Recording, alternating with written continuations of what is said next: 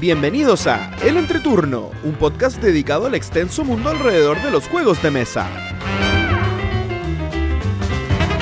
En este capítulo estrenamos nueva sección, además de un minuto de Pancho, el top 3 de nuestras mecánicas menos preferidas y les presentamos un nuevo concurso. Que disfruten el entreturno.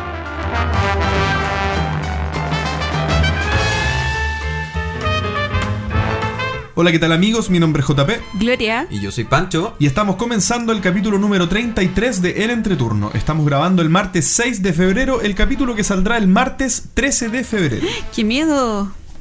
¿Cómo están chicos? Martes, ah, martes, 13, no te cases ni te embarques. No te cases ni te embarques 13. Sí. Y como el 14 de febrero, no te cases el 13 por si las moscas. No te cases nunca, en verdad. Por si las moscas, digo yo. Sí. Eh, Y no ¿cómo te cases están? nunca con una mosca, por si acaso. Seguir mezclando todo.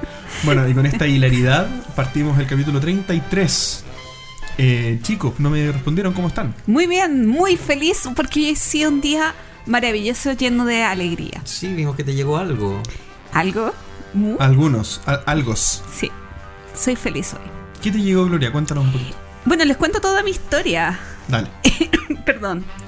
Hoy ha sido... Les toso mi historia. Sí, hoy ha sido un día maravilloso y todo partió esta mañana cuando eh, reviso mi 17 track y dice que... un- ¿Tú qué? 17 track, La una aplicación que aplicación que recomendé Ah. en un capítulo. Dice- Así se llama, ok. Sí, bueno, la cosa es que reviso que ya estaba en reparto una cajita de juegos. Y como sé que la aplicación es buena, pero nunca tanto, igual tiene un, un buen desfase, me levanté rápidamente y fui a conserjería a retirar casi 7 kilos de juegos. 7 kilos de juegos. Sí, es ah, que, te llegó Gloomhaven. ¿No? Ah. no, es que con dos ya en la caja iba en 6 kilos.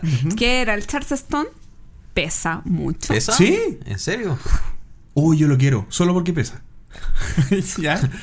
Y alti- altiplano, que Ya. es otro monstruo de peso. ¿En serio? Pues si a ti te llegó. Pero no lo encontré tan pesado. mm, Lo que pasa es que tú Bueno, estás acostumbrado a cargar la caja del Gloomhaven para arriba y para abajo. Claro, comparando eso, nada es pesado. Claro, y me llegó un juego abstracto que tení- tengo muchas ganas de probar. Vi un video de él y me enamoré, que es el Linga, Linja, que ya se lo Ninja mostré. o Linja, claro. Ninja. Como ninja, pero con L. Ah, ¿Qué? como ninja. Sí, que se lo mostré a los chicos y por lo menos en la parte visual Tuvo muy- una muy buena impresión. Sí. Sí. Eh, igual eh, me traje Patchwork Express y eh, Sospechosos Inhabituales, dos juegos que para mí, que estoy absolutamente segura que van a ser éxito en el bar que voy todos los miércoles. Así que espero mañana probarlos. Lo otro es que hoy comencé, y de hecho no les había contado, eh, comencé eh, a grabar el tour lúdico por Santiago. Uh. No les había contado justamente para ver sus reacciones. Para ver la impresión. Bueno, Sí. si hubiera sido video, habrían visto mi cara. Habrían visto mi cara. Claro. Eh, así que fui a Warpig, eh, estuve grabando ahí, medio nerviosa en mi primera parada de juego. Después fui a Cuncuna. Nunca me hubiera imaginado que en Cuncuna es una tienda que tiene. eh, nació en el 83. Nació el mismo, día, el mismo año que yo. Sí. Así que fue impresionante saber que es una tienda de juegos tan antigua. Qué bueno. Oye, ¿cómo que tan antiguo? Bien. Eh, después fue a Guild Dreams, que igual eh, debo decir que me compré algo. Que me compré un... Tú haciendo ese tour te vas a desfinanciar. Sí. No, no, no, me compré algo muy pequeño, un D4 metálico, porque se me había perdido mi D4 metálico. ¿Y para qué ¿Para quieres qué un, quieres un D4 D4 metálico? Sí. No, ¿para qué quieres un D4? da lo mismo que sea metálico. Bueno, puede ser una arma de D&D. Sí, para, pisa- para pisarlo sin zapatos. Y me compré uno de estos dados que yo tenía en aquella época rolera, de estos que son como tubitos, que se me olvidó cómo se llaman. Eh, Esos que son. ah, ¿Para que guardar tienen- dados? No, un No, no, dado no. Es un dado, es un tubo. medio es- cilíndrico. Sí, es como un, Ah, es como un ¿pirinola? lápiz. Mm, más o menos. pero Como no- estos que son toma dos, pasas, No, pasa no, uno. no, no. Tenía un nombre técnico eso, ese tipo de dados, pero no me acuerdo en este momento. Así que fue como, nada, necesito irme con dos daditos. Y después fui a tres juegos y Ay, que me costó salir. Pero, ay, ¿tanto avanzaste? Sí, yo pensé que habías grabado un lugar. No, no, no, no, avancé mucho. Eh, fui a tres juegos y pues, cada vez que entro estoy más enamorada de, la tienda. Ah. Ah, Yo- ya, bueno, vamos a pasar a la siguiente. Y por último fui a Genial ya. y realmente, eh, sin bien no es una tienda especializada en nuestra área, la gente que conocí ahí es realmente genial. ¿Cómo fue me, me- me atendió, bueno, la, yo me había comunicado con un- una persona de un rango mayor a la tienda. la jefa de tienda o algo No, así, ¿o no. Están las jefes de tienda, que son tres, pero además hay alguien que... Como es gerente, como- Gerente de algo. Me había comunicado con ella muy simpática, o sea, súper atenta por correo electrónico y estuvo ahí, estuvimos mucho rato conversando. Realmente, aquí voy con que este día fue muy lindo, es que fue muy lindo. Porque cada una de las partes del recorrido sentí esa energía Esa acogida también. esa acogida y, y- y sentir que el hobby es tan enriquecedor, Mm, que hay gente tan agradable con la que puedes compartir. Gracias. No, pero en serio, porque yo no me esperaría, porque para que tengan un contexto, genial es del hijo de eh, Polman, que es el dueño de Sencosud. El dueño de Chile, por así Sí, decirlo. Sí, y, de hecho, el hijo, eh, el, el dueño de Genial es un, está en el directorio de Sencosud. Sí. O sea, y de hecho la, la chica que la gerente me dijo que él sabía de que íbamos a ir a grabar. Qué Entonces fue bueno. como... Y estaba muy interesado en ver el video. Muy bien. Así que... Así que nos tiene que quedar perfectamente editado. Sí. Vamos a tener No, que hacer un buen sí, trabajo sí, ahí. me asusté. No, pero sabes que todos esos pequeños detalles eh, hacen súper gra- gratificante eh, dar gratitos de arena en este hobby. Me parece. Y por último, hablar un poquito de juego, eh, porque después me retan que no lo digo. A ver. El fin de semana tuve una jornada de Stefan Feld. Probé por fin Bora Bora eh, y retomé el oráculo de Delfos. Eh, bueno, con, con mi grupito de Feld, eh, donde siempre está mi amigo Axel, que estuvo en el capítulo 10. Y Álvaro y Jorge, para que Álvaro no se enoje que no lo nombro. Sí, porque siempre nombras a Axel. Sí. Eh, no, es que Fel y Axel van juntos. Oye, algo que me faltó a propósito de Álvaro y de Axel. Los he vuelto parte de mi culto. Ah, de tu culto de Felt. No, de mi culto de las cajitas organizadoras. El día Ay, lunes se me ¿cuántos olvidó. cultos tienes? Sí, el día lunes se me olvidó contar que fui y compré como 20 packs de cajitas organizadoras para distintos amigos. Así que ya tengo dos y de lleno eh, en mi culto de cajitas organizadoras y soy una evangelizadora lúdica realizada. Qué maravillosa semana y ahora continuar con el podcast. Sí, o sea que si usted quiere cuidar su presupuesto, no se haga amigo de Gloria. o no vaya a jugar con ella. Bueno, chicos, ¿ustedes? Em, yo. eh, Sí, tú, Pancho. Bueno, yo estuve jugando varias cosas, pero una que me quedó un poco pendiente del capítulo pasado. Que, me, que me incluye. ¿Qué te incluye? ¿El juego de béisbol? Sí, el juego de béisbol que yo había dicho que tenía muchas ganas de jugarlo de A2. La verdad es que lo jugué con JP de A2 y... Muero de emoción no por saber esto. funciona. Funciona mucho mejor de A1 y es súper raro y me pasó una cosa bien extraña porque en el fondo el juego de A1 a mí me gustaba, pero lo, estaba súper emocionado porque yo decía, hoy debe ser mucho más entretenido jugar de A2, eh, adivinando, intentando adivinar qué es, lo que, qué es lo que saca el otro jugador y todo. Y eso como que hacía que yo me hypeara más y que lo viera como más de lo que es. Ahora que ya lo jugué y vi que no funciona, aterricé mucho más y es como...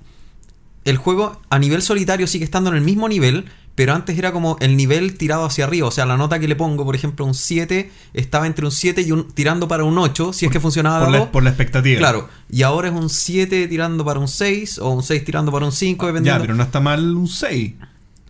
6, 6,5, 7 para mí es un juego que aprueba. Ah, eso, ahí ya tendríamos que entrar a... La pregunta es más allá de la nota. ¿Es Sí, continúo o no en la colección? El tema es la... A ver. Uf. Uf, está complicado. Porque yo todavía lo paso bien jugando, jugando la campaña en solitario. Em, el tema es que no tiene tanta rejugabilidad y yo creo que yo creo que no va a durar tanto. Tienes que decir Sí. entonces al aire que es un juego maravilloso y que pronto va a estar en el mercado disponible. No, la verdad, a mí me cargó. Lo encontré muy malo. Encontré que era una pérdida de tiempo. No, no, no, no tenía ese tipo de juegos que no. Tiene De mi punto de vista, por, o por, lo, por lo menos en lo que yo lo jugué, no tiene decisiones. Le puse play a mi a mi juego y se jugó solo y era lo que tenía que hacer porque era la única opción que tenía. por Sí, delante. la verdad es que la- las decisiones son mucho más interesantes cuando estás jugando solo, es raro.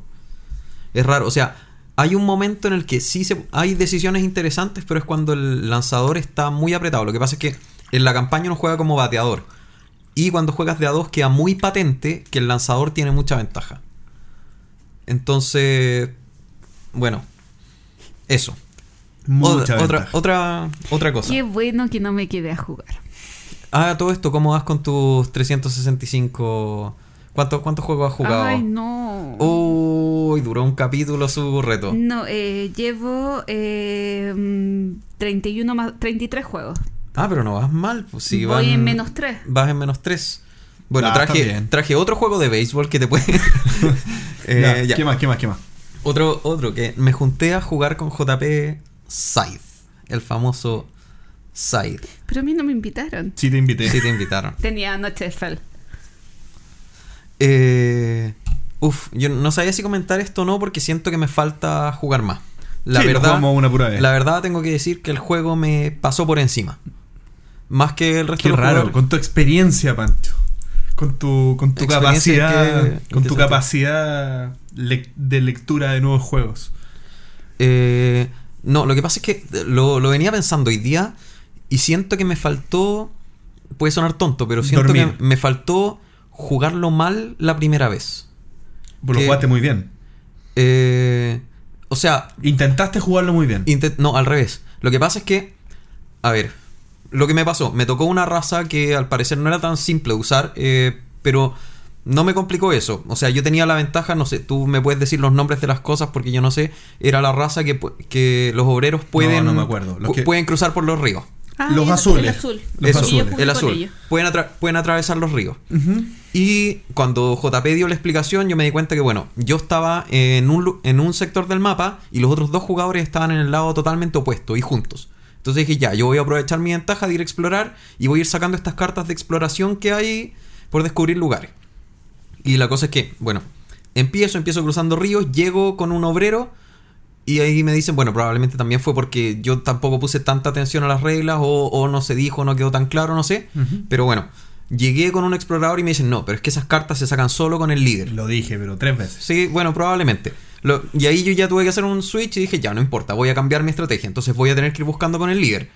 Eh, llego con el líder, agarro la primera y dije, ya, voy a tratar de sacar la, la máquina esta que me hace avanzar un espacio más, cosa de ir cada Claro, dos claro. espacios.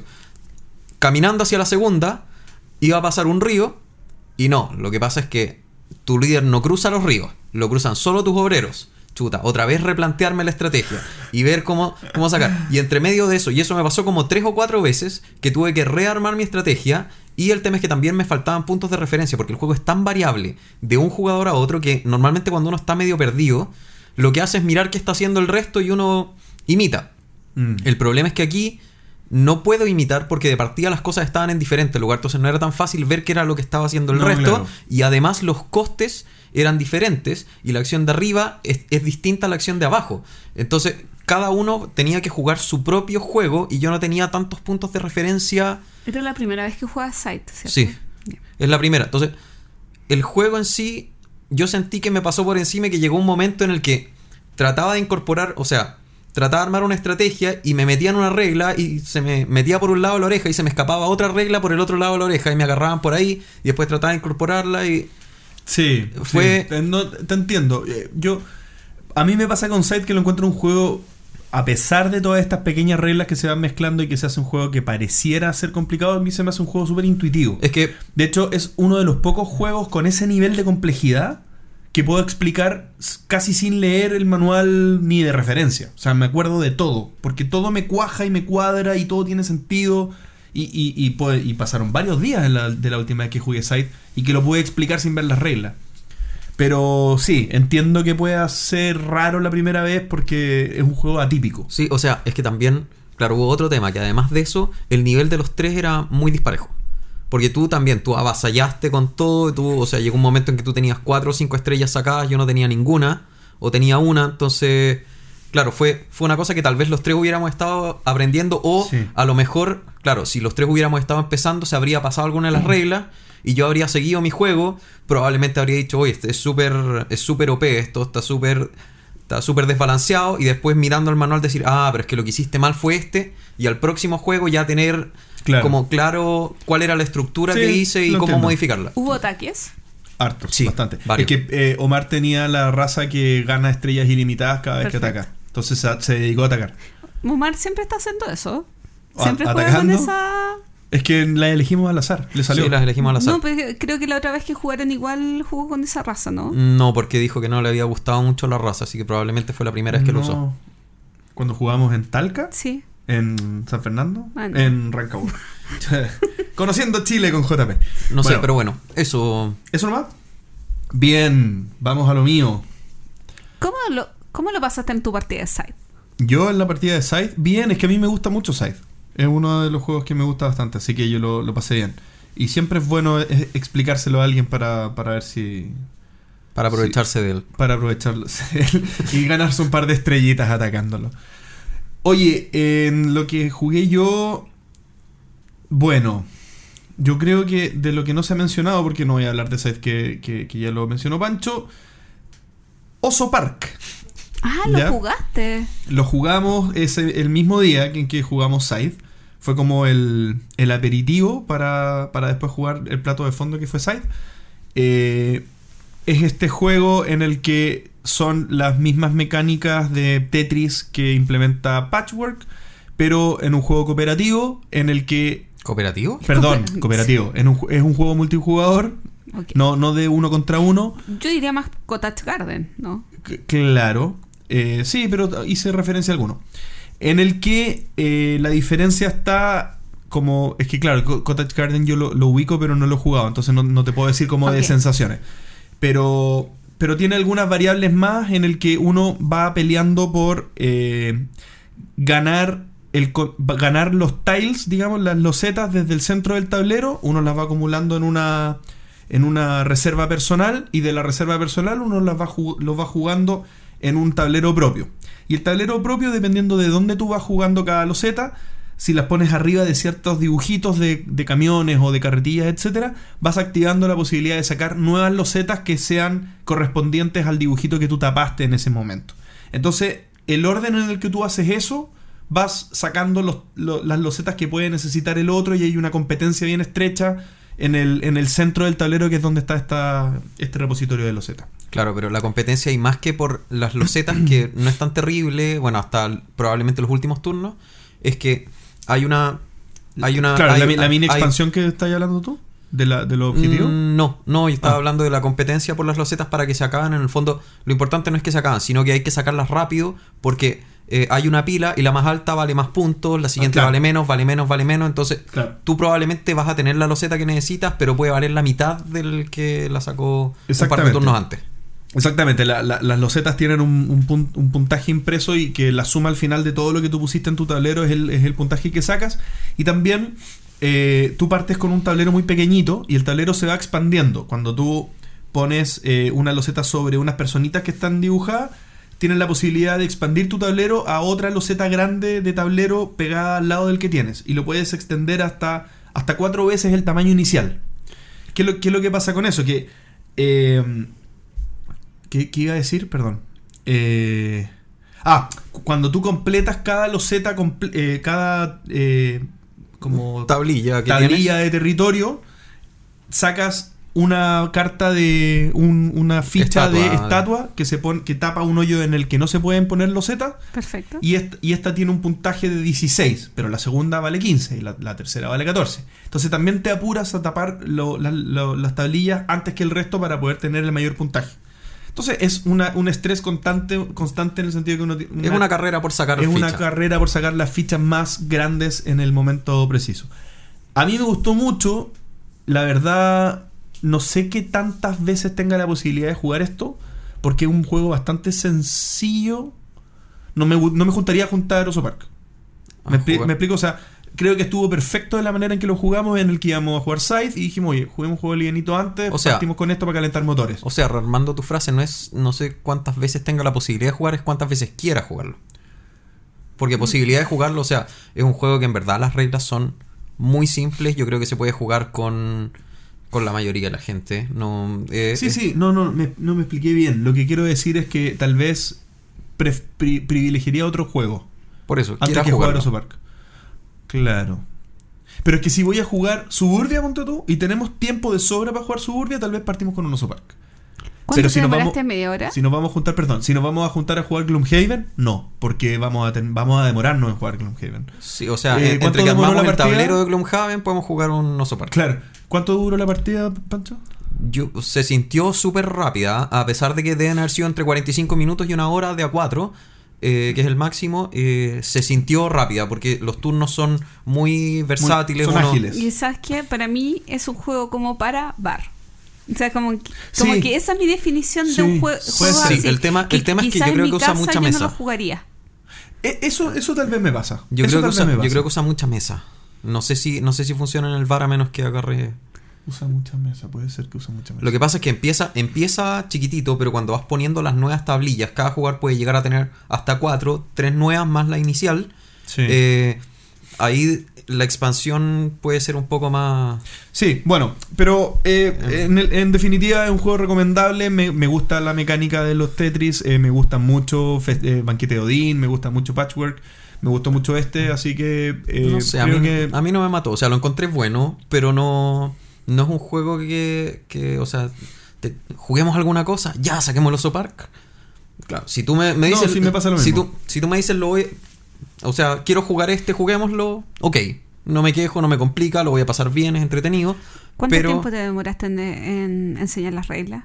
Nada. es que claro, el manual es bastante cortito. Es no- que creo que allí son las cosas que va ganando el juego. O sea, Sí. que, Mm. sea corto ser. de explicar, que lo puedes estar jugando en 10 minutos. No, claro, por eso te digo que el juego tiene esa versatilidad de que si vas a jugar después un juego que es más largo, más complejo, qué sé yo, ya, pero antes juguemos este, se los explico en 5 minutos. Y es como Sí. de verdad que yo se los puedo explicar en 5 minutos y partimos jugando. O sea, me demoré 10 minutos en explicarlo y no sabía jugarlo, nunca lo había jugado. Y lo explicaste dos veces porque Omar llegó más tarde. Me sirvió para entrenar. Pero, y bueno, yo lo que me llama la atención de esto es el nombre. ¿Por qué? ¿Por qué traducen la mitad del nombre y no el nombre completo? Oso Park, o sea, es como que yo, no sé, al Stone Age le ponga Edad de Stone. O, o no sé, al Seven Wonders, Seven Maravillas. No sé, Oso Park.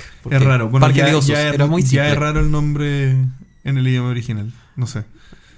Se llama Barenpark. Y no, no sé si Park es parque en alemán. ¿o sí? Yo creo que sí, yo creo que Baren Park es justo un parque de osos. Eh, no, no lo sé, no sé alemán, pero me da la impresión de que sí. Bueno, nuestro Pero bueno. amigo alemán que nos escucha, ¿nos escucha alguien alemán? Eh, sí, El- Pe- Pedro TD nos escuchaba de Alemania. Sí. Ya, él nos puede decir entonces. Ya, eh, yo quiero eh, finalizar esta, esta parte contándole dos cosas. Bueno, ya una habíamos adelantado, que el capítulo anterior nos había, ah, antes nos habíamos juntado a conversar con Sergi del canal eh, de YouTube Wadub. Y eh, en realidad quiero decir tres cosas. ¡Tres! Sí. Eh, bueno, eh, así que hoy justamente subió el capítulo donde nos entrevista, así que los que quieran eh, ir a conocer un poquito más del entreturno íntimo, de más opiniones que de juego, más de nuestras vidas y todas esas cositas, o cómo nos organizamos como equipo, pueden ir al canal y ver y conocernos un poquito más. Solo un detalle. Lo subió hoy, pero hoy para cuando estamos grabando. Para ustedes que están escuchando, lo subió hace una semana. ¿Verdad? Pero sí, ustedes entienden esto, estas fluctuaciones del tiempo. ¿Alguien ha jugado Anachronic? No. Para el que el jugado a Anachronic es esa la referencia. Yo ju- yo jugué- Viajamos al pasado, al presente, al futuro. Yo jugué mañana. ok. Ya, eh, Yo lo jugué otro- viernes y es martes. Bueno, a propósito de YouTube, bueno, todos a propósito de YouTube, les cuento que ya tenemos 100 suscriptores en nuestro ¡Yupi! exitoso canal de YouTube que no tiene ninguna información arriba, Pero por fin tenemos una dirección que se llama El Entreturno. Sí, pero tenemos los 20 capítulos y un par de concursos. Sí. Así que, bueno, yo no quería dejar de contar esa, ese dato anecdótico. Y por último, algo súper eh, entretenido, es que en el capítulo, hoy se me olvidó el capítulo 31, si no me equivoco. 31. ¿32? No, pues 31. 32 del pasado. Sí, en el capítulo ¿No fue en el 31, pasado? no. En el capítulo 31 hicimos un presupuesto lúdico de qué pasaría si se- nuestra ludoteca desaparece, 31. sufre un incendio, agua o qué sé yo. Y Mr. Play for Life, for Life eh, Manolo eh, nos le gustó mucho la idea y nos consultó si él podía usarla para hacer un video en su canal y hacer una especie de, eh, de, de cadena o, o invitar a otra gente que participe haciendo el presupuesto lúdico. Y ha tenido mucha participación y han visto mucho el video, así que yo me siento muy contenta. No sé ustedes qué les pareció eh, ver este video. Eh, me pasan cosas, me pasan cosas. No, estuvo entretenido ver que de, de una tontera que se nos ocurrió en algún momento empiecen a salir hecho, no más. O sea, para, ocurrió, ser, no- no. para ser justos, Sí, no se nos ocurrió a nosotros. Exacto. Fue parte del concurso que... eh, eh, de hecho, creo que fue... Fue idea de México, de un amigo de México, si no me equivoco. Es no, es que sabes que te mentiría. ¿Cuál Sí. fue de quién? Sí, Sí. el presupuesto fue de México. Sí. ¿El presupuesto fue de México? Fue de México, sí. ¿No fue de Fiorella? No. de Fiorella fue el versus. Sí. De Fiorella fue el versus. Y De, de, y de de- Chile. de César de fue, César la, historia. Sí. Y de, México fue. Sí, o sea, yo me refería a una cosa que se nos ocurrió porque el presupuesto ya estaba y ya lo habíamos hecho Ah. varias veces. Ah, Claro, Y claro. sí, porque claro, o sea, la idea específica que ellos recrearon fue el presupuesto específico que hicimos en el capítulo 31, que fue esta pérdida, porque presupuesto hemos hecho otros Sí. más. Uno. Uno más. ¿Uno más? No. Uno más, sí. Tampoco. y de Sí, hecho sí. ni siquiera se llamaba presupuesto lúdico, le pusimos carrito de compra. Pero y después cambiamos el nombre. Pero Pero- pero- pero- quedó, quedó mejor. Pero quedó bueno, da lo mismo. Pero fue muy entretenido eh, ver que hablaron de nosotros, al- alguien externo, y, y agradecerle a Manolo por todo, eh, por el trabajo y por, por haber acogido esta idea que hicimos.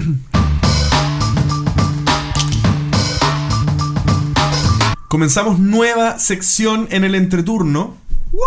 Y la inventamos nosotros.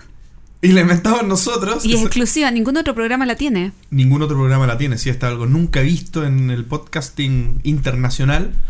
Eh, y esta sección se llama El Entreturno Responde. Y es una sección donde el entreturno se hace cargo públicamente de sus opiniones respecto de preguntas que pueda tener los auditores y que nos puedan hacer mediante las vías que ustedes ya conocen, correo, redes sociales, etcétera, o comentarios o observaciones que nos pueden hacer eh, mediante lo- las mismas vías. Y si no ¿Ya? son auditores, también nos pueden preguntar cosas. no van a tener mucho contexto de qué preguntarnos, pero por, por lo menos eh, tienen la posibilidad, ¿verdad? Bien, y nosotros para partir esta sección, para debutar, vamos a, a tomar dos comentarios que eh, nos llegaron mediante, si no me equivoco, Facebook, ambos. Ambos Facebook. Ambos Facebook. Ambos Facebook. Así que nuestra modelo, por favor. Ah, Hola, bueno, eh, sé, Eh, bueno, sé que sé que estoy bien, me estaba cuidando, pero no. Por favor. Oye, eh, Pancho, por favor. No, no, no me Ya mires no así, no me mires así, Pancho, por favor. No, pero me puedes decir modelo también, no me quejo. Sí, no, es que estás bastante bien, Pancho. El verano te, te hace muy bien. Sí, el corte de pelo también, que ya no me queda mucho. Que ya no es necesario cortárselo. Em, bueno, en el capítulo anterior se habló un poco de Orleans y eh, Pablo Ignacio Espinosa Meneses eh, comentó porque em, al parecer habían dicho que eh, las expansiones de Orleans son, em, son obligatorias o casi obligatorias. Y él consulta em, quién dice o a qué, a qué va que sean obligatorias. Porque para él, él lo encuentra obligatorio si es que el juego base estuviera roto o se sintiera medio manco sin una expansión. Pero, pero en realidad él dice que no, no son necesarias, ya que el juego base ya de por sí es muy divertido y tiene muchos caminos que él, lo ha jugado varias veces y todavía tiene eh, en el fondo muchos caminos eh, por explorar. Entonces, ¿a qué va esto de que se consideran casi obligatorias? Yo eh, voy a, igual yo le contesté por Facebook, pero igual darle mi marco de referencia. Yo no he jugado Orleans, probablemente no voy a jugar Orleans. Y eh, yo he escuchado que, eh, que las, las expansiones son casi obligatorias.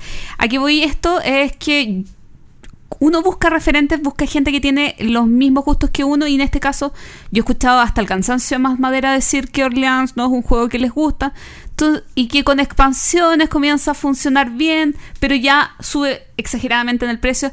Entonces yo me hago cargo de esa parte eh, diciendo que para mí, gente que es de gustos similares, que es un referente, no le gusta, prefiero pasar y jugar otro juego. Eh, ese es mi tema con Orleans, aunque me compré antiplano. Sí, mira, de mi punto de vista tengo una opinión desde el prisma de yo jugador de Orleans, ¿ya? Es un juego que cuando yo tuve el juego base me gustó mucho. Bien, lo pasé muy bien jugando el juego base. Eh, vi los reviews de la expansión que tengo, que es la de Intriga. Me la compré.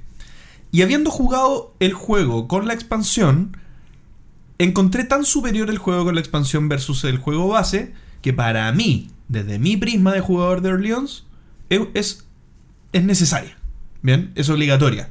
Desde mi punto de vista, porque yo no lo yo no encuentro, no encontraría el sentido, teniendo la posibilidad de jugarlo con expansión, de jugarlo solo con el base. Bien. O sea, hay veces que pasa que un juego gana tanta complejidad que tú podrías preferir enseñarlo solo con el base, eh, no mezclar todas las expansiones de buenas a primeras. Pero en este caso no es el caso, no gana mucha, mucha complejidad. Eh, le hace más entretenido algunas partes del juego que son más o menos divertidas, que por ejemplo la parte del exilio de, de los followers. La- el tablero base del exilio de followers es bastante fome, en verdad. No, no, no tiene muchas alternativas, no te da, no te da mucho retorno. Pero el, en el- el que ofrece esta, esta, esta expansión, no, no el tablero de intriga, esto que tiene mucho take that, sino el otro que da mejores beneficios, aumenta mucho el incentivo para poder hacer ese, ese tipo de, de, de acciones. Por lo tanto, lo hace mucho más. Uno, yo siento que disfruto el juego mucho más a cabalidad. Entonces, cuando uno dice que una expansión es necesaria, en verdad no lo estoy diciendo como consejo para que cómpratelo, cómprate la expansión, si no, entonces no vas a disfrutar el juego, no vale la pena sin el juego. Lo que estoy diciendo es que la experiencia de juego es bastante superior. Por lo tanto, no, no valdría la pena para mí jugarlo sin la expansión. Pero a mí va con un tema de aprovechamiento del tiempo, tanto en tu caso como en el mío. En mi caso prefiero aprovechar el tiempo en otra cosa, en tu caso prefieres optimizar el tiempo, que yo creo que la diferencia es mínima con o sin expansión en tener una experiencia que te da- causa mayor satisfacción. Exactamente. Ahora, ojo, porque estoy de acuerdo en qué punto en el que, en el que se plantea acá que eh, si alguien tiene el juego base y no quiere comprarse la expansión y lo pasa bien con el juego base, no eh, sígalo jugando. O sea, sáquele provecho, no, no hay problema. O sea, el juego es buenísimo en el juego base. Sí, tengo, eh, tengo la responsabilidad de decir que el juego es muy superior con la, con la expansión. De verdad gana mucho. Claro, o sea, él después comenta y dice que estuvo re- revisando reviews y cree que en el fondo o, eh, puede ser por lo que tú hablabas, que eh, hay una... La expansión Intriga y Comercio, hay un módulo eh, que da puntos por llevar recursos a ciertos lugares, lo cual le da mucha más importancia a viajar, que es algo que no que casi no se usaba en el base. Sí, ese módulo en no lo comenté, pero igual es divertido. Claro, entonces en el fondo, claro, yo entiendo su punto que el punto de, de él y entiendo un poco el punto de ustedes. No sé, no sé cómo yo definiría que es una expansión obligatoria, eh, porque por ejemplo pasa mucho con Catán, creo que Ciudades y Caballeros es la expansión que, que todo el mundo dice que es necesaria, sin embargo cambia mucho las mecánicas base y ya no es como jugar Catán, sino que entonces, bueno, ahí depende más que nada de gusto. O sea, si a mí el Catán me llenaba un poco, pero el Ciudades y Caballeros me gusta mucho, probablemente no quiera volver a, jugar el Catán normal porque, porque es una mecánica evolucionada. Es como un. Es como una ramificación del juego hacia un lado que me gusta más. Para simplificar, porque uno siempre puede meterse en el campo de alguien que quiere mucho algo y que le gusta mucho algo y la gente se puede sentir mal por algo. Pero para- para simplificar, yo pienso que una expansión obligatoria es una expansión que transforma un juego de ser. Eh, de estar en una escala de cierto. de cierta. de cierto puntaje a estar mucho más arriba de ese puntaje. Siendo el primero un juego roto, malo, fome, de pasar a ser un juego bueno, o ser un juego bueno a pasar a un juego excelente superior. Sí, esto. En el fondo sí hay mucha diferencia entre lo que aporta una experiencia versus lo que versus sin, perdón, lo que aporta una expansión versus sin la expansión es obligatoria. Sí, puede ser. Para simplificar, digo. Puede yo. ser. De hecho, esta conversación eh, me recuerda mucho comentarios que escuché. eh, no he jugado ninguno de los dos, pero Terra Mística versus Gaia Project. Que en el fondo, Terra Mística es un juego que llegó muy bien a la gente. Y he escuchado en al menos dos o tres podcasts que Gaia Project le mejora muchas cosas sin dejar de ser malo el Terra Mística. Eh, Sin dejar de ser bueno. O sea, sin dejar de ser bueno. Perdón. Eh, pero eso, yo no, yo no sé cómo calificaría. Tendría que pensar en qué, qué es para mí una expansión obligatoria, pero bueno, tarea para la casa. Bueno, yo quiero conversar del mensaje que nos envió Jonathan Martín, eh, que llegó a nuestro podcast por justamente el video eh, que comentábamos de Mr. Playful Life de eh, el presupuesto lúdico. Él con su señora vive, son de España, pero viven en Estados Unidos y se juntaron, eh, bueno, ellos juegan y se juntaron con una pareja de chilenos allá.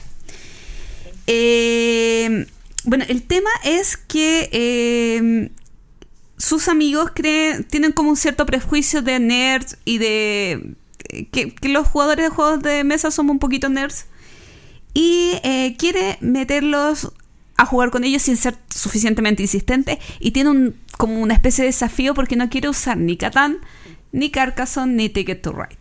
Entonces nos preguntan nosotros en realidad como siendo chilenos, pudiendo tener una mayor cercanía con, con sus amigos, eh, me he dado casi por vencido, por lo tanto quiero ser, eh, ser demasiado insistente con el asunto, pero he pensado que quizás la respuesta la pueden dar algún compatriota con alguna temática, algún juego relacionado con el concept- eh, contexto chileno, y nos pregunta si se nos ocurre algo o tenemos algún capítulo donde podamos comentar algo. Yo soy muy de mucho más allá de eh, que compartamos nacionalidad con los, eh, con los chicos, eh, mi consulta es cómo son ellos. Porque yo me considero una gran evangelizadora lúdica y, y al entender también eh, en qué, no sé, qué área laboral se desempeñan y todo eso, igual uno de repente comienza a ver en qué cosas pueden llegar. Por ejemplo, si eh, mucha gente eh, considera que los juegos de mesa como modernos eh, son nerds, pero no los juegos de mesa antiguos, tradicionales. Y de repente un juego de mesa tradicional, o una variante moderna de un juego de mesa tradicional, como podría ser, ya me voy a ir con otra sandía calada, como el azul, sí le puedo llamar la atención tanto por la estética como por mecánicas más abstractas. Dejo, mientras pienso en otra, dejo eh, la... A mí otra Yo- cosa yo que me funciona bien, disculpen, es el Principito, que es un juego muy liviano, que se vendría siendo un Carcassonne eh, más light, pero sabes que tienes muy buena llegada con gente que es aficionada a la lectura de, de esa área. Como que el Principito a todo el mundo le gusta. Y, y siempre funciona súper bien con gente que no juega. Bien, eh, yo, yo voy a partir siendo un poco agua, aguafiesta, eh, pero de mi punto de vista, cuando existe un prejuicio muy grande respecto del hobby, eh, casi te diría, no trates de, que alguien quiera jugar cuando no quiere, porque esto es como... Bueno, de- por mi personalidad a mí no me gusta que si yo no quiero hacer algo, por mucho que yo tenga un prejuicio o algo, me insistan, me insistan, me insistan, me insistan para que yo quiera hacer ese algo me gusta que me respeten mi espacio. Entonces, partiendo de eso mismo, yo también respeto cuando una persona, sin, sin siquiera que me haya dicho que no quiere, cuando uno lee que esa persona no quiere, uno no lo intenta porque en el fondo está transgrediendo un poco el metro cuadrado. Partiendo de eso, si aún tuviera que responder, mi respuesta sería siempre privilegiar, porque cuando una persona está predispuesta negativamente a algo, una persona que va a estar pre- eh, muy, en el caso de este hobby, una persona que tal vez no va a escuchar reglas con mucha atención. No va a retener lo que tú le expliques. Va a estar de mala gana entendiendo. Entonces, Y no se va a pasar dos horas en una mesa. no se va a pasar dos horas en una mesa. Entonces, lo primero, las reglas tienen que ser rapidísimas. Tú tienes que estar en la acción jugando en un minuto. Dos minutos o más, la persona va a estar ya ahí. Ya, pero te dije que no quería jugar. Ya, bueno, ¿cómo era? Ah, qué lata. Va a estar así, con- de mala gana, con mala cara. No, no va a retener. Entonces, aquí no sé qué juegos se pueden explicar con un, con un minuto, pero me imagino juegos también que puedan están en un contexto de junta, un party game, digamos, Mm. en una junta más de tomar algo y tal vez también transformarlo en un juego de tomar, por ejemplo, puede ser, no sé, pues el típica, la típica variante del timeline, el toma line, que es el que pierde toma. Entonces, ah, ya el timeline lo explicas en 30 segundos, pum, lo armas y empiezas a poner las cartas. Y ya con el hecho de ir soltándose, de ir agregando aspectos lúdicos, eso lo puede usar como puente para poder pasar a un party game con un poquito más de reglas, otro party game con un poquito más de reglas, puedes pasar por el Wits and Wagers, por ejemplo, que es un party game absolutamente, Mm. de demoras nada en explicarlo, pero estás apostando, ya estás haciendo más actividades lúdicas, entonces yo, yo voto por eso, o sea, por hacer una, una transición a raíz de, eh, desde juegos con Party. party con muy pocas reglas. Sí, yo creo que, bueno, de partida, eh, no sé si sea buena estrategia tratar de partir desde la nacionalidad, porque finalmente, si bien nos vemos como un país muy lejano y estamos en el fondo del, del mundo, eh, hay tanta diversidad como en cualquier lado. Entonces, claro, hay gente, hay gente que es muy, es muy nerd, hay gente que es muy geek, hay gente que es muy geek de distintas cosas. eh, y ahí tenemos más ramificaciones y hay gente que no le, no le interesa nomás. Entonces, eh, partir, yo creo que. Lo, a ver, una cosa muy importante. Bueno, mi opinión va a ser más o menos un resumen de lo que dijo JP y Gloria. eh, partir por ellos. ¿Quiénes son ellos y qué les gusta a ellos? A lo mejor todos tenemos nuestro lado geek, según yo. Eh, el tema es saber qué. Si les gusta de repente Juego de Tronos, partir por algún juego pequeñito de ese. Ah, Eh, no, no, no el Juego de Tronos grande. el- el- LSG. No, hay uno donde está Varys que se va moviendo, que es Ah, súper simplecito. sí. Eh, lo otro es intentar meter, justo lo que dijo JP, juegos con pocas reglas, de repente, no sé, algo, algo tirado para un bang o de deducción social. Puede ser porque es más, es Ah, más conver- es más conversar que otra cosa. Amo Fantasma Fantasma Blitz, Blitz. no sé, porque ese todavía es muy juego. Yo, yo lo haría algo más que sea de conversar. Donde lo importante, ok, yo me memoricé mi carta y listo, y conversamos y conversamos y peleamos y no sé qué. Es que sabes que Eh, depende pero tanto también, de la persona. mm, o sea, es también como- depende mucho de, de quiénes sean ellos y cómo sean ellos. Pero yo partiría de sus gustos e intentar hacer lo que, lo que dice JP, que es que sean pocas reglas y que sea más. O sea, un juego más camuflado, que sea que tenga reglas camufladas. Ahora, si nos vamos como. Que depende mucho del contexto de ellos, pero si nos vamos a como a raíces, eh, al igual que en España, nosotros somos mucho de juegos de baza, en lo que es campo. O sea, como en fin de semana familiar, somos mucho, mucho de jugar juegos de naipe español, de naipe inglés, mucho de jugar naipe. También es una buena alternativa. De repente encontrar un juego de baza que sea sencillo, eh, pero todo, todo vuelve a depender de cómo sean ellos y hacia qué, qué, qué puede gustarle de repente temáticamente. Pero siempre yo creo que bajo la base que dice JP, que Bajo sea la baza. base que dice JP que sean juegos fáciles de explicar y que la actividad no dure más de media hora, yo creo, porque es preferible varios juegos cortitos que un juego más largo. ¿Mm? A no ser que jueguen el mejor party game de todos los tiempos, que es Time's Up. Que ahí no importa que dure una hora y media porque el ese juego es tremendo y, y- y me resulta con todos los grupos del mundo. Jueguelo, siempre. Ese es mi consejo. No sé, pero lo otro es lo que decía JP de intentar no colapsar. O sea, a mí me ha pasado, me pasó un par de veces que en el fondo juguemos, juguemos, juguemos y cuando ya te han dicho tres veces que no, es porque no nomás. Y tú puedes tener los juegos ahí, que es más o menos lo que hace Gloria, y dejar que la otra persona se acerque sola. Sí, si el juego es muy bonito y lo dejas en la mesa, estás seguro que alguien va a llegar a pedir jugarlo. Sí, siempre y cuando, claro, siempre, en especial si, si se acerca a, su- a las cosas que le gustan.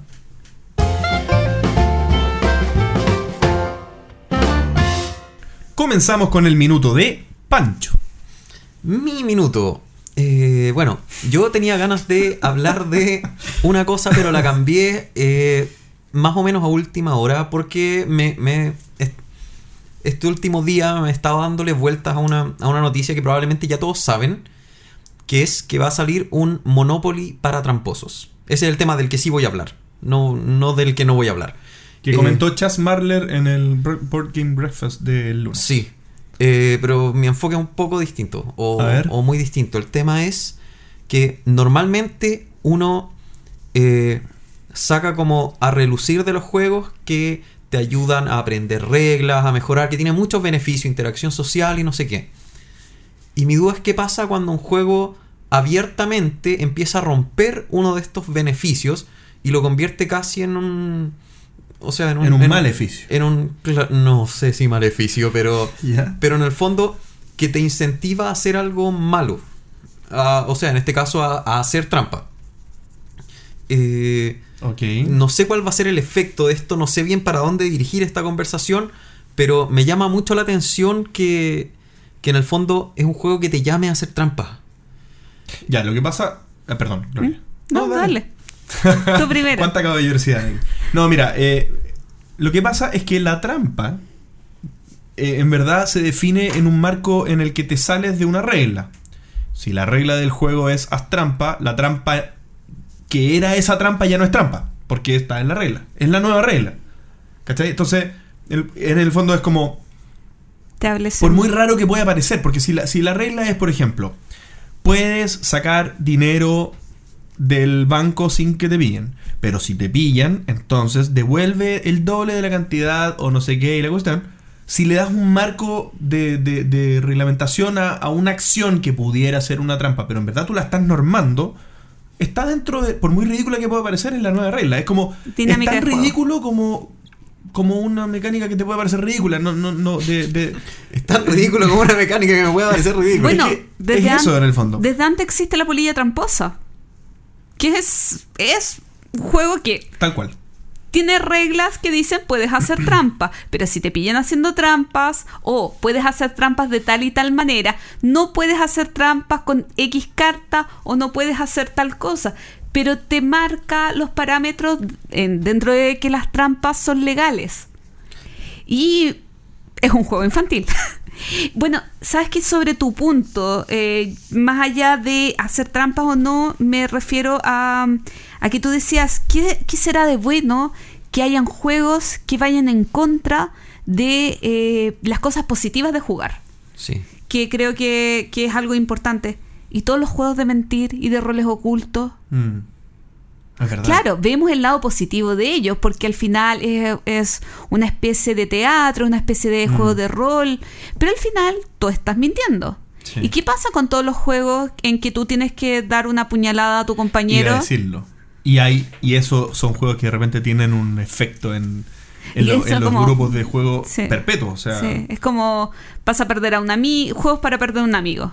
a mí, yo una vez gané un juego de, de Juego de Tronos y me costó semanas recuperar la confianza con mi grupo de juegos. Quedé como el traidor de la vida. O sea, después me odiaron. Entonces, claro, eh, suena raro un juego de trampas, pero bajo el contexto de un juego, y, y- y- y eso mismo que dices tú, bajo el mismo contexto del juego es importante saber que la partida dura dos horas, bueno, estoy inventando, pero después de esa partida todas las cosas siguen siendo iguales, que tú no sigues siendo un mentiroso, que tú no vas a traicionar a tus amigos, porque es un juego. Aunque las historias y las bromas continúen en el tiempo y se haya generado un- una historia, un cuento rico que sea como el metajuego. Mm, ya, sí, sí, sí, entiendo. Y ahora, ¿y qué pasaría entonces si me pongo a cuestionar todos estos beneficios que en teoría tienen los juegos? Porque finalmente no todos los juegos te, te tienen solo beneficios. También hay juegos que te traen... Que, ¿Maleficios? que- no, dale con maleficios. pero que pero que en el fondo te... O sea, los juegos te ayudan en muchas cosas pero también yo siento que te, te pueden llegar a perjudicar en muchos otros sentidos. O, bueno, no puedo de- decir muchos otros, pero hay uno por lo menos. En la billetera. Que, siempre, además de la billetera, pero hay uno que siempre me ha llamado la atención y que puede sonar súper poco intuitivo, y es el hecho de que te enseña a seguir las reglas.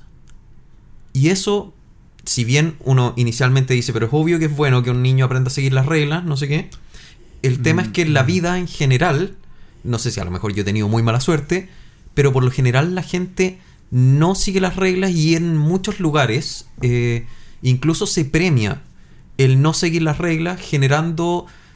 eh, puede ser un nivel de frustración incluso para la gente que dice, oye, pero si yo lo hice todo bien, ¿por qué lo están ascendiendo a él?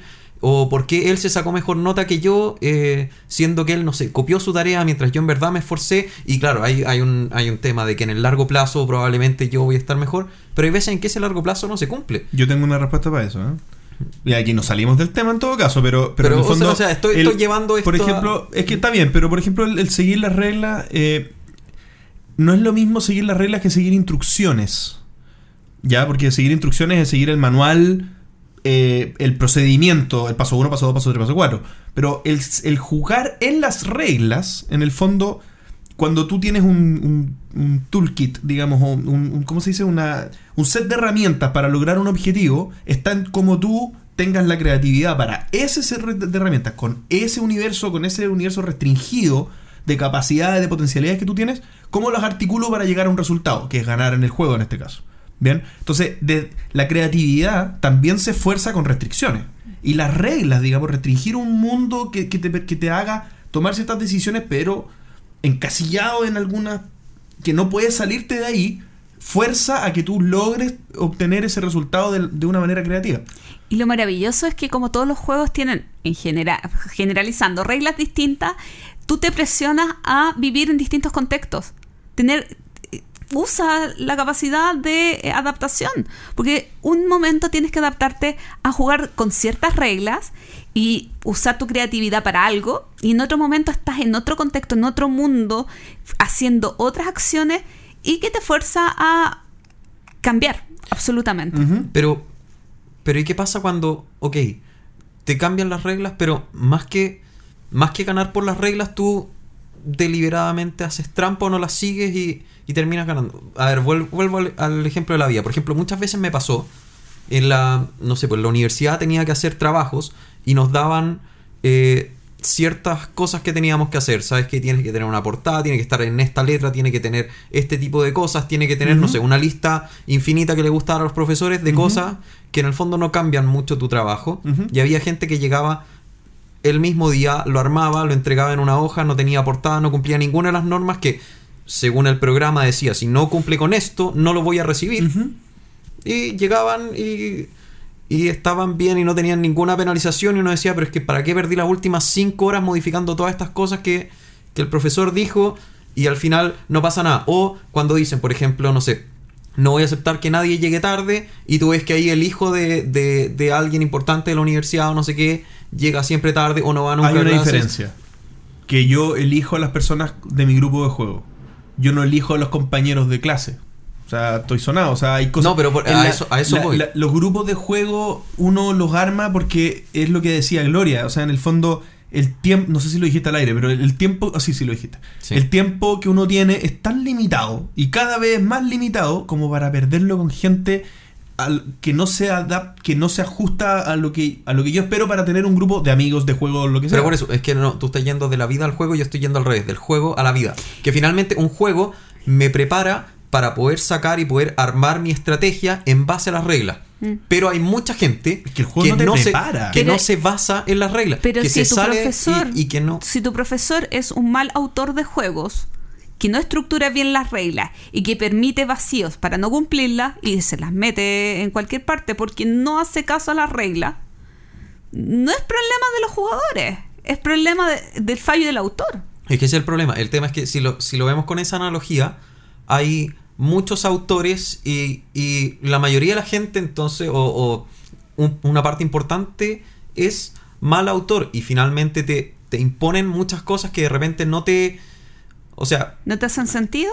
A veces no, no es que no te hagan sentido, sino que, sino que te piden cosas que uno muchas veces las cumple y finalmente le evalúan mejor a otra persona que no lo hizo pero, porque... pero discúlpame, hay momentos en juegos que tú crees que una estrategia es buena, pero en realidad no es tan buena. Y tú evaluaste mal qué, qué estrategia tenías que seguir.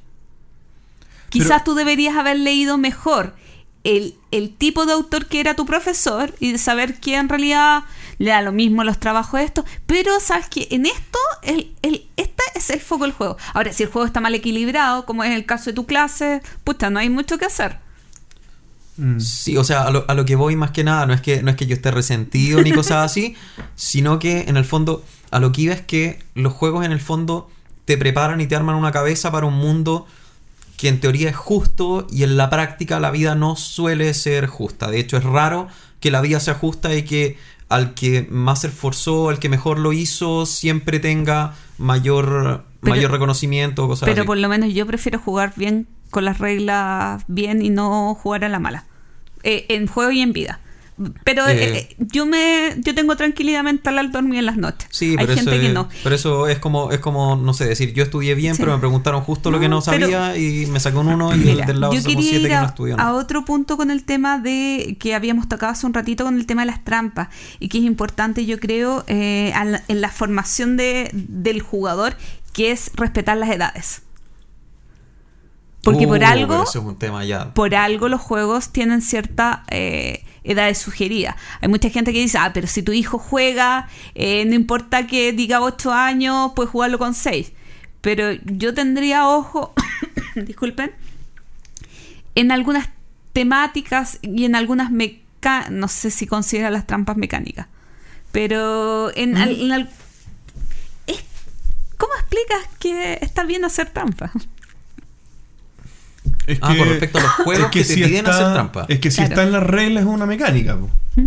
Sí, es, es una, es una opción Pero más. ¿cómo explicas a un niño, eh, oye, No. hoy puedes jugar y hacer trampa?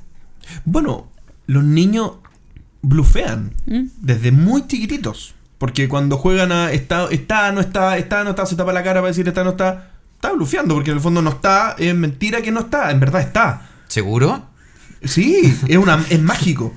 Pero, pero no, en serio, o sea, eso el niño eh, eh, alterar la realidad es algo que lo, lo- juega desde muy pequeñito. Y, el bluff en un contexto de juego no creo que tenga algo de malo. Uno no. Oh, aprendí a que soy muy bueno mintiendo. Yo creo que me voy a dedicar a eso en la vida. No, no creo que, que, que uno piense eso, a menos que quiera ser actor, pero. Sí, creo que Mami Mipel lo comentaba el otro día en su podcast, que, que estoy casi segura que era ella, que, que tiene miedo porque sus hijas son muy buenas en los juegos de mentira. Y bueno. Entonces ya no se imagina cuando sean grandes que se lo va a creer. Tal todo. vez va a ser una buena actriz, pues no sé, no es tan terrible. Pero, pero es eso, o sea, yo, yo creo que eh, en el marco de un, de un juego, si, es- si está trazado de esa manera, a ti te puede parecer ridículo y malo el juego, puede parecer poco atractivo jugar un juego en el que sea parte de las reglas que se puede hacer trampa, porque bien estresante tiene que ser estar fijándose que la gente no haga trampa para poder pillarlo, porque es parte de la mecánica, me, mu- me muero de lata, o sea, que, que fome el juego, pero al margen del juego, que pueda ser muy fome, no sé si la cultura de la trampa es algo que quiero que esté cerca mío. O sea, yo, yo, si me pillo con una persona tramposa, yo de verdad lo veto de mi grupo de juego. Forever. O sea, no, no me lo cuestiono. O sea, no. Porque para mí es importante el tiempo que le dedico al juego. O sea, eh, me molesta incluso más que una persona que no, no pone atención y se a hacer otras cosas. Porque por último, la desidia eh, puede ser temporal, puede ser que esa persona está distraída, no sé. Pero una persona que hace trampa, una persona que sabotea, lo encuentra incluso divertido, ah, jaja, voy a hacer trampa. No, no, compadre, no. No, no estoy para eso. O sea, en el fondo prefiero hacer otra cosa. Y, y otra duda, enfocándolo justo a este. Bueno, volviendo al, al, al Monopoly de trampas. eh, ¿Alguien se sentirá como incentivado? O sea, ¿alguien se lo querrá comprar? Porque sí, porque yo lo veo, yo lo veo como un regalo. Yo lo veo como un regalo entretenido, así como "Oh, tú eres tramposo, te lo voy a regalar. Pero no sé si alguien, o sea, no sé. yo bueno, eso es lo que comentaba Chas Marler. En la mañana justamente estaba viendo eso en, en la ducha. Tengo, un- tengo un ¿En la mecanismo. ducha? Tengo un mecanismo para ver videos de YouTube en la ducha, ya se los voy a comentar. Te duchas viendo a Chas Marler.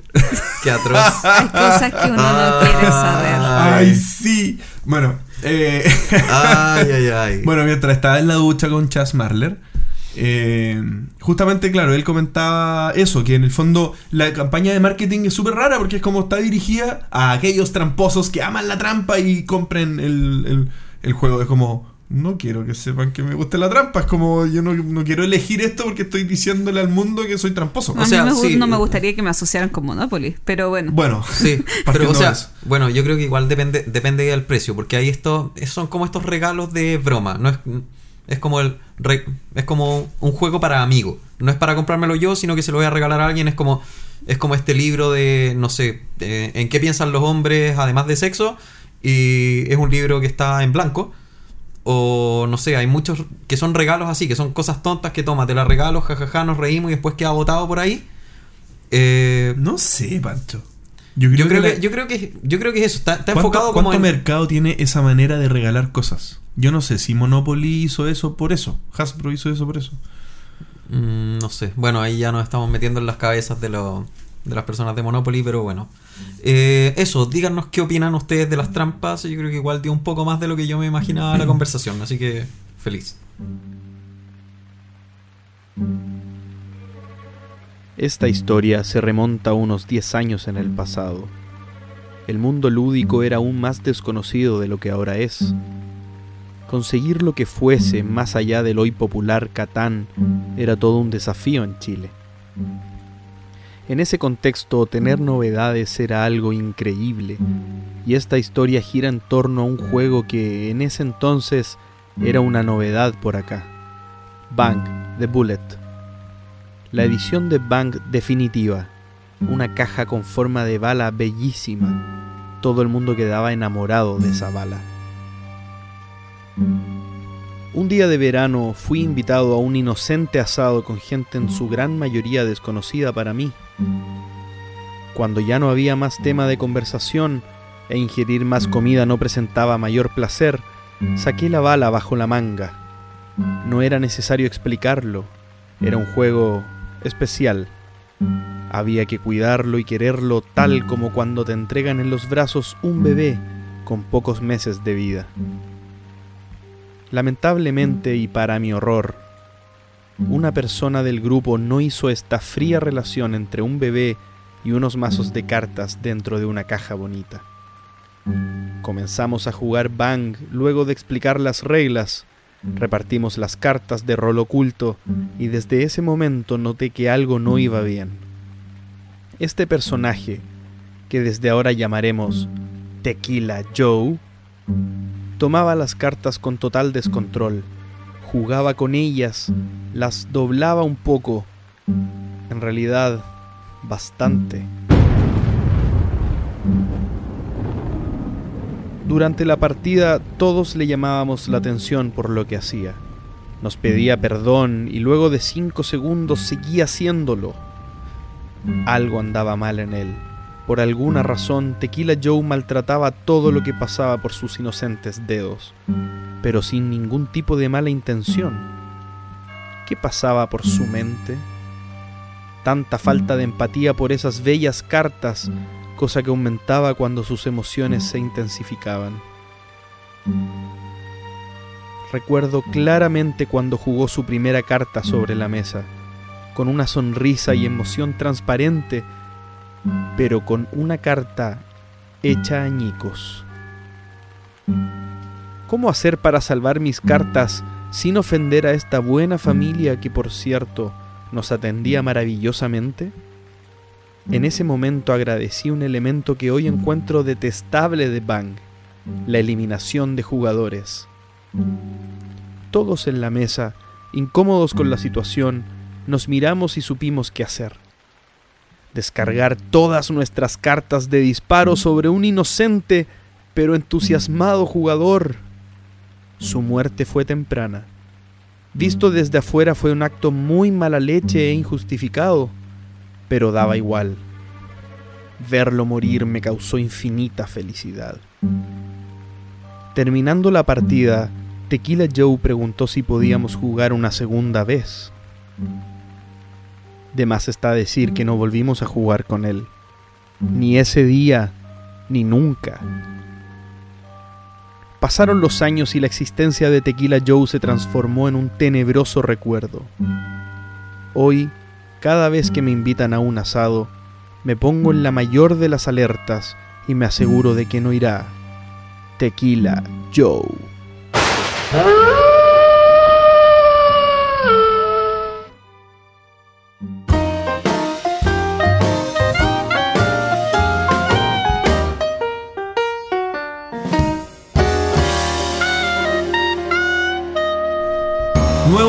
3 aquí en el entreturno y en esta oportunidad haremos nuestro top 3 de nuestras mecánicas menos preferidas. Antitop. Nuestro anti-top. Sí, mira, por lo general, de mi punto de vista, no me gusta ser negativo en, en- en las opiniones públicas, digamos, porque hay tantas cosas positivas que comentar que para qué ser negativo. Pero eh, en este caso, creo que sí es interesante hablar de, de nuestras mecánicas menos preferidas, porque ¿Y por en el qué? fondo. Claro, porque podemos explicar un poco de nuestro punto de vista por qué atentan contra una experiencia de juego, por qué las tratamos de evitar y creo que me convenciste, Pancho, que era una buena idea para generar una conversación interesante. No es que yo sea negativo. Sí. No. Y bueno, y de, y de esta forma yo más o menos anticipo cómo lo elegí yo. Bien, yo más o menos eh, fui viendo cómo estas mecánicas, digamos, aplicadas a ciertas situaciones de juego me producen un rechazo o, o cierta inconformidad o cierta incomodidad en los juegos que he jugado con estas mecánicas. Así que en el fondo yo por ahí la, la. Y me fui de, de la, de la menos, del, del menor rechazo al mayor rechazo. Sí, yo, bueno, eh, una cosa en la que no me basé fue la BGG porque tiene de partida muy pocas mecánicas y hay cosas que no sé si se consideran mecánicas. Por ejemplo, juego cooperativo, no sé si será una mecánica. Que use papel y lápiz, tampoco. Eh, cantar, no sé si será mecánica, así que yo me basé en... Este- es temática cantar. Eh, sí, no sé, no sé qué será, pero no sé si considerarlo mecánica. Así que yo no me basé en las 51 famosas mecánicas de, de la BGG. Yo sí. ¿Tú sí? Yo ah, sí. ya. Así que bueno, y eso, así que... ¿Tú agregar algo o partimos? No, yo solamente decir que en realidad si hiciéramos un concurso sobre mis tres mecánicas menos favoritas, creo que alguien ganaría muchos puntos. Ah, ok. Bien, voy a partir yo con mi número 3. Y mi número 3 es Take That. Ya lo digo en inglés porque. ¿Es eh, como puñaladas? ¡Puñaladas! Exactamente. No, esta típica mecánica en la que yo deliberadamente tiro una carta con un poder negativo que, te- que afecta a una de las personas del juego. Y la razón por la que no me gusta esta mecánica, en general, en general, yo creo que tengo que haber. eh, bueno, eh, muchos juegos tienen mecánicas Take That en una pequeña porción y en la medida en que no afecten rotundamente el desenlace del juego, eh, es aceptado por mí y no me produce mayores problemas. Terra- Terraforming Mars tiene Take That en una cantidad muy, muy, muy, muy menor. eh, pero no al. no al, al, al- al- ¿Cómo se llama? A la magnitud de que juega una carta y vas ganando y pasas a estar último y no puedes recuperarte. O sea, Munchkin. Munchkin. Munchkin. ¿Ya? Entonces, eso. Entonces, en el fondo, ¿por qué me molesta? Porque yo, por el king making, en el fondo. El take that, si yo te tiro una carta demasiado poderosa, te tiro para abajo y beneficio a todo el resto de la mesa. Es demasiado fuerte esa cuestión. Y, y cuando está. Y suele estar mal implementado. Entonces, como que. Sí, eso, no es, no es kick making, es como eh, poor making, es como hacer... No, no, no, pero claro, pero me refiero. Si estamos jugando 3, es un número especialmente malo para jugar Take That. Porque si yo te tiro una carta para a ti, beneficio al otro. Ta- beneficio al otro tanto como te perjudiqué a ti. Entonces, es muy. eh, eh, Es una carta que te hace doble daño. Porque al otro lo beneficio mucho más. Entonces. Y tú perdiste un turno usando. Y yo perdí un turno usándolo en vez de ganar puntaje. Entonces, eh, en el fondo, eh, no. Bah, no me gusta. Take that. Yo Tú. creo que coincidimos. Y no me esperaba que coincidiéramos en, en esto y por los mismos motivos. Eh, es justamente lo que Ah, tú el dijiste. número tres el tuyo take- es esta misma. Es el Take That. Y es porque principalmente, o sea, me gusta el Take That, pero normalmente está mal implementado. Porque por lo general se usa como excusa para hacer cartas o habilidades absolutamente desenfocadas. Total, es tarea del resto bajarlo. Y finalmente se hacen juegos absolutamente desequilibrados. Yo, la verdad es que de los tres juegos que he diseñado, dos tienen Take That, pero son un Take That, son un Take That Por pequeño. eso no hay que comprarlos. Son un Take That muy pequeño. En el fondo, a cada uno le doy una porción muy pequeña de poder. Y si alguien se llega a escapar, va a ser tarea de los otros cinco o cuatro o tres bajarlo, pero cada uno un poquitito. Por lo tanto, yo no puedo hacerte mucho daño a ti. Y en el fondo es eso. O sea, no me gustan los juegos desequilibrados y el Take That es una excusa para hacer juegos absolutamente desequilibrados.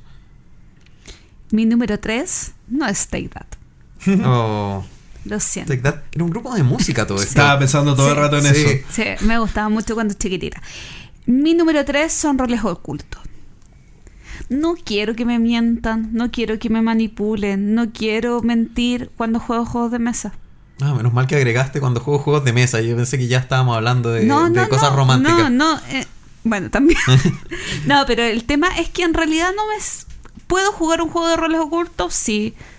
De hecho, Secret eh, Hitler creo que es el que más tolero de los juegos de roles ocultos. Pero la verdad es que no quiero. Lo soporto, sí, pero en serio no quiero estar mintiendo, ocultando, manipulando a la gente en, en un contexto de juegos de mesa. Dijo la reina de la manipulación para convencer a la gente que juegue en juegos de mesa. Es verdad, es No, verdad. en un contexto de un juego, no alrededor Ah, del en la mundo. vida real sí puedo. No, no alrededor del mundo del juego. No, a mí. Ya, pero a mí me gusta mentir, manipular y todo eso. Lo encuentro una actividad entretenida. No, pero por ejemplo, en un juego de rol sí te lo acepto y lo encuentro entretenido. Pero en el contexto de los juegos de mesa no me agrada, me molesta, me incomoda. Me da. No quiero perder mi tiempo en eso. Entonces, por eso no la puse más arriba y es mi número 3, roles ocultos. De hecho, a veces me compro juegos de roles ocultos y termino vendiéndolo en 5 segundos.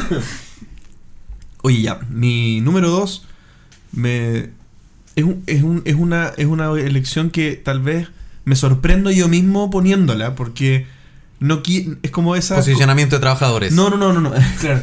No, es esas elecciones que me da, me da. No me siento bien haciéndolo porque me encantaría que me gustara esto. Yo creo que me debería gustar. ¿Por qué no me gusta esto? Pero no me gusta. Y es deducción. Oh. Ah. ¿Ya? ¿Y qué es lo que pasa con la deducción? Que en el concepto me gusta. Me gusta deducir qué pasa y tal. Pero los juegos, cuando la mecánica. Esto voy a dar como una, una- una situación un poco más específica de la deducción. Porque tal vez hay juegos con elementos de deducción que sí me gustan mucho, como Furia de Drácula y, y hay otro, otra- otros juegos también. Pero cuando el elemento deducción dentro de un juego es muy determinante, el juego está construido in- intrincadamente alrededor de la deducción. Voy a dar el juego icono de que me tengo el principal problema con, con- con esto es Alquimistas. Alquimista, sabía Bien. que ibas a nombrar.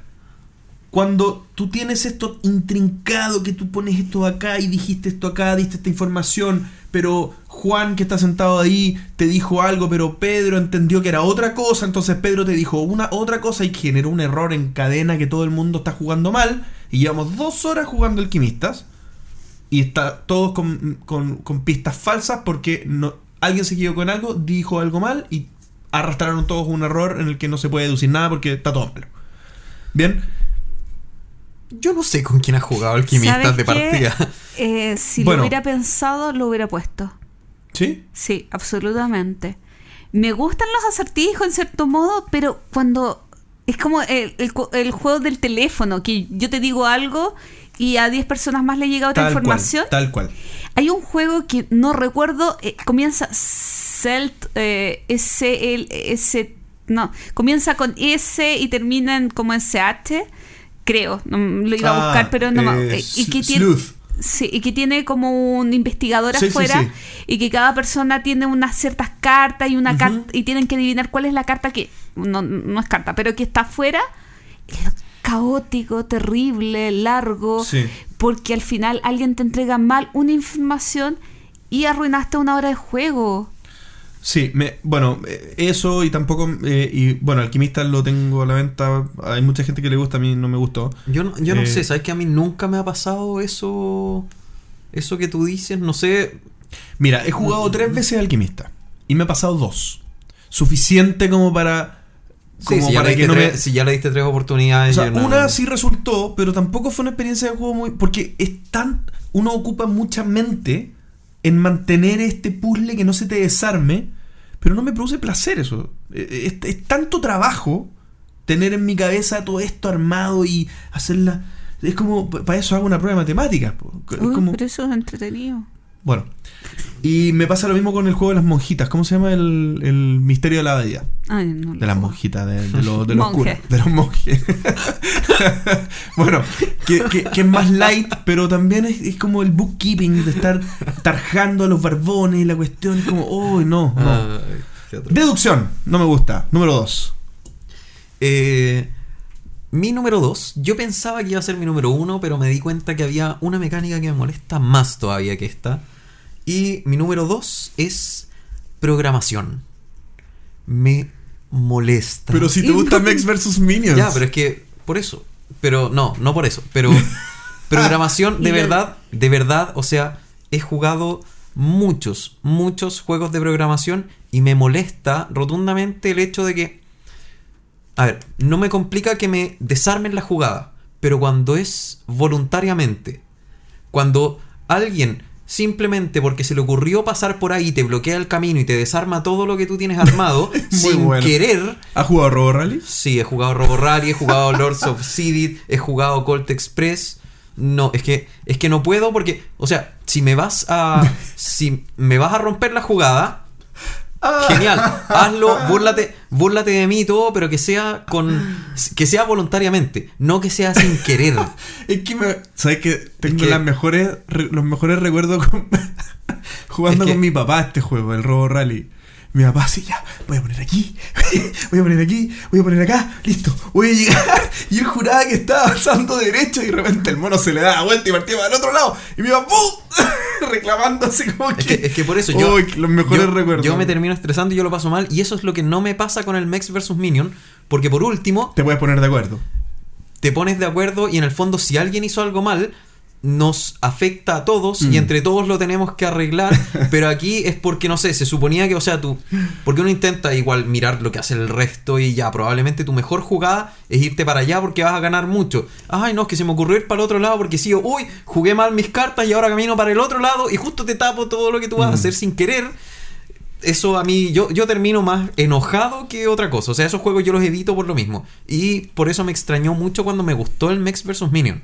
Y la verdad es que me encanta, jugué la campaña completa y yo creo que es una mecánica que jugaría Ya. solo en cooperativo. Para ir resumiendo, tu número 3 hiciste un juego con esa mecánica y tu número 2 te encanta el Mex vs Minions. Sí. Bien, vamos, vamos bien, vamos, Gloria. Sabes que yo he cambiado mis números y quizás incorpore otras cosas, pero bueno. Eh, mi número dos, eh, adivinen qué es. Take that. Take That, muy bien. Así que el próximo juego que nos juntaremos a jugar, adivinen de qué. No, eh, me. En sí hay, hay algo que me molesta más allá del Take That es que alguien haga una acción para perjudicar a otro jugador y no porque le conviene. O sea, yo voy a jugar para ganar, no para molestar a otro. Entonces, el Take That eh, está sobre eso. Claro, Es como que se pervierte el objetivo. es no, es, no es hacer, no es yo ganar, sino que hacer que tú pierdas. Claro, entonces, como el interrumpir, el molestar, el. El, el molestar Está me bien, molesta. Entiendo. Sí, o sea, hace, senti- hace sentido, porque tú eres muy euro, entonces Sí, era, era obligación que estuviera Sí. esta mecánica. Acabas de nombrar una forma de Take That que no me molesta. Que es jugando de a dos. Porque ahí tiene sentido, para mí. Mm. Pa- pa- para mí, o sea, por- porque Sí. en el fondo, cuando estoy jugando a dos, no tiene ningún sentido no perjudicar al otro. Porque la- la- lo importante es sacar ventaja, tanto Claro. yo yendo hacia arriba como echando al otro hacia abajo. Y, y el diferencial más amplio es la jugada que más conviene. Sí, en tu caso, a mí me molesta que me ataquen. Cl- Aunque estés jugando a dos. Ah, es que no juegas de a dos.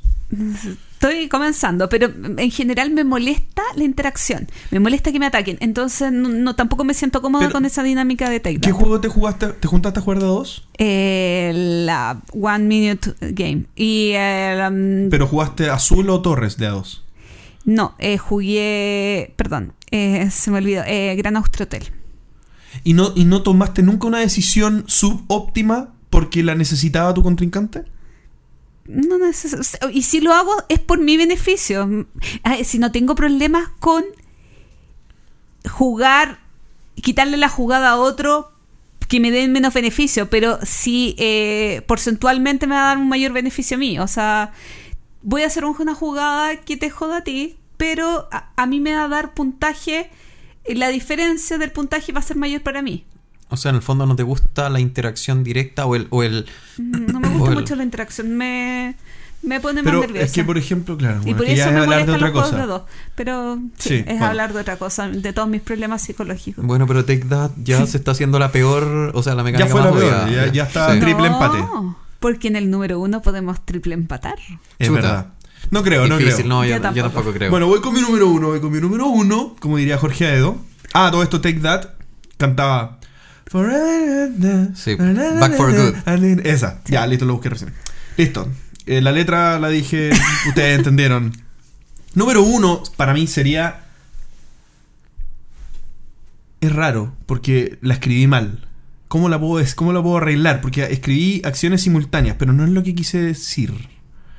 Ya, la voy a explicar. Después la, en el resumen, si lo ponen en algún lado, lo, lo- lo escribimos bien. Pero ¿a qué me refiero con esto? A- a- ah, no, acciones en tiempo real. Ahí está. Ah, Eso. claro. Acciones en tiempo real. Eso, sí. lo que Ya. te mostraba ayer Por ejemplo, juego. lo que- eso. Así como, te- tengo que poner la carta más rápido que el otro porque, porque si no voy a poner menos cartas. ¡Ah! ¡Qué estrés! No, no, no, no me interesa. Pero eso, pero eso, eso son acciones simultáneas. no, en tiempo real. En simultánea es yo juego una, tú juegas una, un, dos, tres, ¡pum! Claro. Las dos, lo- los dos la damos vuelta. No. Pero es que no, para mí. En tiempo, tiempo real, real. En tiempo real es como tu super juego de béisbol. Ya, espérate, que voy que a- sacar un voy a- voy a- voy a- Disculpa. Ah, Sí. No, lo que pasa es que estoy muy extrañado porque mi número uno también es. Es lo mismo que tú estás diciendo. Tiempo, re- tiempo real. sí. ¿Han Sí, lo que pasa es que yo estaba pensando, por ejemplo, en tiempo real. eh, ¿Cómo se llama este el juego, de que.? submarino.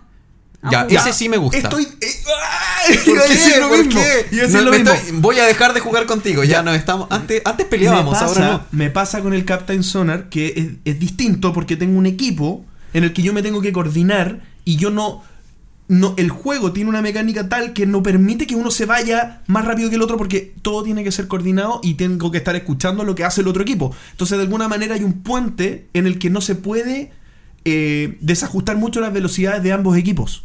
Y eso lo encuentro notable, fa- fantástico, maravilloso yo creo que funciona. Y a diferencia con el Alquimistas, es un juego que sí me funciona de punta a cabo sin errores. Yo puedo jugar Captain Sonar y, y más o menos no hay errores en lo que hace un, un equipo y el otro. Pese a que es súper intrincado y súper difícil y tengo que estar coordinado de todo el asunto.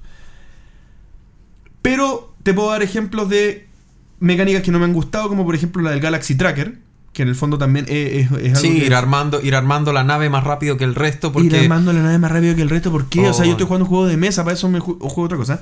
Haru Ichiban es un juego de dos jugadores de Bruno Catala, que no es de acciones eh, en tiempo real, pero tiene una mecánica en el que si se produce un empate, no me acuerdo bien cómo era la cuestión, no lo, lo jugué hace tiempo, pero si se produce un empate en la selección de algo, el desempate es el que primero croa. El que hace... Y yo, no, po. Qué notable. Pero mal, po. O sea, eh, ¿cómo, yo lo, ¿cómo voy a...? O sea, depende de qué tan pesado sea el juego, claro. No, o sea, te creo para el- elegir el jugador inicial, ya, el, el que fue primero a comprar pan. Listo, ya, jajaja, ja, ja, tiremos un dado para qué parte. Pero dentro del juego no podemos desempatar así un juego serio. Esto, esto, esto, esto no es un juego. Es euro. Ya. Y lo otro, el juego de béisbol que me pasaste tú, que lo encontré de verdad, por favor, Pancho, ponte serio con tu juego. De, Es que, es que esa, esa ah, cuando mecánica. empatamos, tiramos un dado tantas veces como uno se pueda y el primero que saque un 6 gana. Eh, no. Acciones, Eh, acciones en tiempo real, mi número Ah, hay, uno. hay- yo no- hay un juego, eh, Sushi Dice, que creo que igual tienes que lanzar dados hasta completar pedido y otra persona lanza dados y así simultáneamente, igual de loco. Sí, yo, yo no, tenía, no el, yo tenía no el Steam Park y esa era la, la parte que menos me gustaba del Steam Park. Y bueno, ¿para qué hablar de Magic Maze que de plano no me gustó? Ah, yo me compré Magic Maze. A Porque mí- cuando lo mismo de Max vs. Minion, que siendo un cooperativo, están todos en la misma línea. po. Es que, ¿sabes qué? Yo creo que lo que me molesta más ahí es el desorden o la no estructura de turno. Es como, ¡ah, no, todos gritemos! Y, bla, bla, bla, bla". y, y- Pero no, Ya, pero pues- eso no, eso no es la acción en eh, tiempo real. Sí, no, pero eso es lo que eso es lo que me molestó de ese. Pero por eso, o sea, si, pero estoy- no, si estás tiempo- criticando mi selección, no es la, no es la razón por la cual lo podrías criticar. No, es que me molesta. Y por eso yo, por eso yo decía, no sé, para mí eh, la- era el tema de acciones simultáneas porque, hoy no sé cómo se llama, Adrenaline creo que se llama, un juego que venía con venía con un CD, el primero que venía con un CD que estaba en una nave. eh, fue Space, Space Alert. Space Alert. Que fue nominado al Spiel des Jahres el Ujú. 2014. De Vlad Chivato, Ya. tu diseñador preferido que de nuevo odiaste un juego de él. Eh, no, no, no, es que eso te decía, eso, eso te iba a decir, que para mí eso es un juego en tiempo real donde tú tienes hoy, empieza a sonar esto y todos nos vamos moviendo y en el fondo tú estás en, como contra el tiempo. Pero lo que me molesta es estar compitiendo en rapidez contra los otros jugadores. Y sí, eso, perfecto, ya te entiendo, te entiendo. Sí, es la razón por la, que yo, por la cual yo lo elegí. Captain bueno. Sonar sería la excepción justamente por la misma razón que está diciendo. Y porque, claro, tú estás más centrado en lo tuyo y tienes a un jugador nomás que está centrado en lo que hace el resto, pero no está centrado en ser más rápido que el resto, sino que es otra cosa, es competir con competir en velocidad o en algún otro atributo con O sea, es que a mí no me molesta la mecánica en filler. Pero yo creo que en un juego un poco más complejo como Capitán Sonar me, me molesta un poquito más. Pero bueno. ¿Y Mi tu número uno? no, mi- falta, falta Pancho. Ah, No, tú ya, ya, lo dijiste. sí, pues sí, tenemos Gloria, por mismo. favor, faltas tú. Mire, es que no sé si tomarlo como mecánica, pero Bor- Borgen Geek dice que sí. Y en caso de que no me la acepten, agrego otra. que me cargue más. Cooperativo. Cooperativo. O sea, si no es mecánica, no importa, pero realmente es que va, va todo esto con una mezcla. Cooperativos con tradición, peor. Cooperativos con roles ocultos, peor. Cooperativos Mm. normales, podría ser que pase uno, pero si, si hay un traidor, peor. Yo creo que a estas alturas del partido, cooperativo no es una mecánica. Yo Ma- tampoco, pero. Con todo lo evolucionado que está el hobby, yo diría que hoy día es un género. o- yo creo yo creo que nunca fue mecánica. No, cuando existían dos o tres sí, po, porque en el fondo era la base del- de lo que se estaba haciendo ya una mecánica. Como deck builder, no sé, bueno, una mecánica. Pero es que podría Bueno. decir, no Sí. sé, en base a eso, un abstracto es una mecánica. Pondría que serían Take That cooperativo o roles ocultos cooperativos. No sé, pero igual yo quisiera em, Hacer una mención a cuánto odian los una- cooperativos. sí. Y hacer quizás dos menciones honrosas, como por si acaso mi top 1 no A me ver. la aceptan. eh, que tampoco sé cómo se llaman, pero por un lado, lo que tú decías de los juegos de dedu- deducción, no todos los juegos de deducción me gustan, hay muchos que no. Eh, no sé, estaba pensando en este que usa un, un, eh, ah, que hay un detective que ¿Usa una visera? usa una visera que es eh, Scotland Yard. Scotland Yard. Eh, me da lata. No, Mm. no quiero perder tiempo jugando eso. Y lo otro quizás son los juegos de observación. Que no sé cómo catalogarlo como una mecánica de la observación, pero mm, estaba pensando en lo que odio Ricochet Robot. Mm, Esos juegos en que tú tienes que estar tranquilo, callado, observando y tratar de ver cuánto es, qué es, o encontrar una figura o hacer... e- De me siento Sí, incómoda y sí. tonta. Sí, eso, eso, eso yo lo clasifico más el Ricochet Robot como un juego de habilidad, más que más que alguna mecánica, porque al igual que, bueno, varios otros juegos, podría decir incluso el Jenga, es un juego que, eh, de par- o sea, depende mucho de cómo, de cómo estés estructurado tú y estés seteado inicialmente antes de empezar el juego, así como vengan tus genes. Hay gente que es más rápida, que ve cosas más rápido que otro. Hay gente que tiene más habilidad, más habilidad motriz. Pero finalmente, o sea, en ese dice que eh, se puede jugar de 2 a 99, creo, personas. Eh, pon a jugar a 99, ponlo a jugar 100 juegos, lo más probable es que haya dos o tres personas que ganen el 80% de esos juegos. Y el resto no va a tener ninguna posibilidad. Porque nunca lo va a ver, porque no viene seteado, su cabeza no viene preparada para eso y no tienes ningún mecanismo de, eh, Y de no tanto que lo regulación. ejercite. Mira, yo pensaba en Ricochet Robot y otro juego nada que ver que es como el concept. Que en realidad lo jugué una sola vez. Pero como que me cuesta visualizar esas cosas. Como que no me siento cómoda eh, jugando como juegos así. Pero sí juegos como de rapidez que también son de visualización, como el Fantasma Blitz, como el Daddle. Daddle. ¿Double? Double. Double. Double. No sé, eso no me molestan, pero hay juegos que. que mm. Sí, puede, puede ser eso. Puede ser que, que cuan- claro, que es una mecánica que haciendo un juego tonto, cortito de 5 minutos no te molesta, pero cuando se pasa un juego que intenta ser más serio, eh, se cae. Sí, puede ser eso. Em, Eso. sí, fue raro mi uno. Si es que no me lo aceptaron. Así que mejor hice menciones honrosas. Sí, pero eso eh, me llamó la atención. ¿Qué está pasando? ¿Por qué, esto- por qué estoy...? ¿Por qué primero- estamos de acuerdo con tantas cosas? Sí. Yo creo que cuando, por ejemplo, a mí lo que me pasó cuando leí la- las alternativas eh, que estaban en Board Game Geek listadas y después cuando más o menos miré la lista de los juegos que tengo, etcétera, eh, no sé si hay tantas tema- eh, mecánicas que tú puedas decir son malas. Porque finalmente cualquier mecánica puede estar mal implementada. Worker placement me encanta, pero no sé si todos los juegos worker placement son buenos. O sea, no, no son todos buenos. O sea, hay muchas formas de implementar mal una mecánica. Sí, o, o puede ser, o incluso implementar diferente. Porque, porque, por ejemplo, worker placement existe de muchas maneras distintas. Por ejemplo, una forma de implementarlo, porque uno siempre dice worker placement, se acuerda de lo que es el agrícola o cosas así. Sin embargo, no sé, pues, a la gente se le olvida que el Puerto Rico tiene worker placement. ¿Por qué? Porque tiene, tú tienes tus trabajadores que te vas ganando y los vas poniendo a trabajar en, En las las distintas plantas. El, Pero el concepto carca- no Sí, funciona pues. es que, igual. es que no, por eso, no es el concepto de agrícola, pero es un worker placement. El, ¿Cómo se llama? El carcasón tiene worker placement. Tú tienes tus meeples, tú los pones ahí y después los recuperas y después los vas Bien, mandando. todo depende cómo definamos las cosas y qué tan específicos seamos. Por eso, Pero esa no entonces, es la mecánica. no, lo que pasa es que hay distintas formas de implementar la mecánica. Hay una que logró como adueñarse del juego y hacer que el juego se llame juego de worker placement cuando se implementa de esta cierta manera. Pero se puede implementar de formas diferentes. Sí, pero ya no fuimos en un Pero extremo. no voy a decir que Carcassonne es worker placement. No es un juego de worker placement.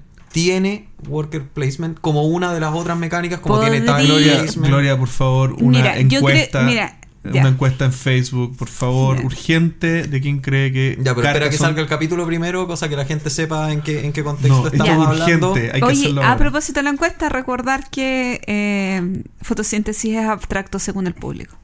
Fotosíntesis. ¿Y nosotros qué dijimos? Que yo, no era abstracto. Yo no lo encuentro abstracto. ¿Tú creo que dijiste No, que si yo lo dije- no, yo Tú- dije tú que dijiste no. que no lo jugaste. No, pero dije que según la explicación no era abstracto. Y alguien me dijo, ¿cómo que el sol diera la vuelta alrededor de la Tierra? Es lo mismo, el mismo sol, es la misma. Como- Es que en fotosíntesis el sol da vuelta alrededor de la Tierra y no la Ah. Tierra alrededor del sol. Ah.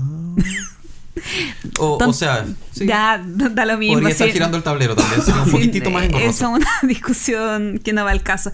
Bueno, lo importante es que eh, yo creo que es complicado esto, el tema de definir. Y dijo JJ, ¿para qué definamos? Solamente para discutir.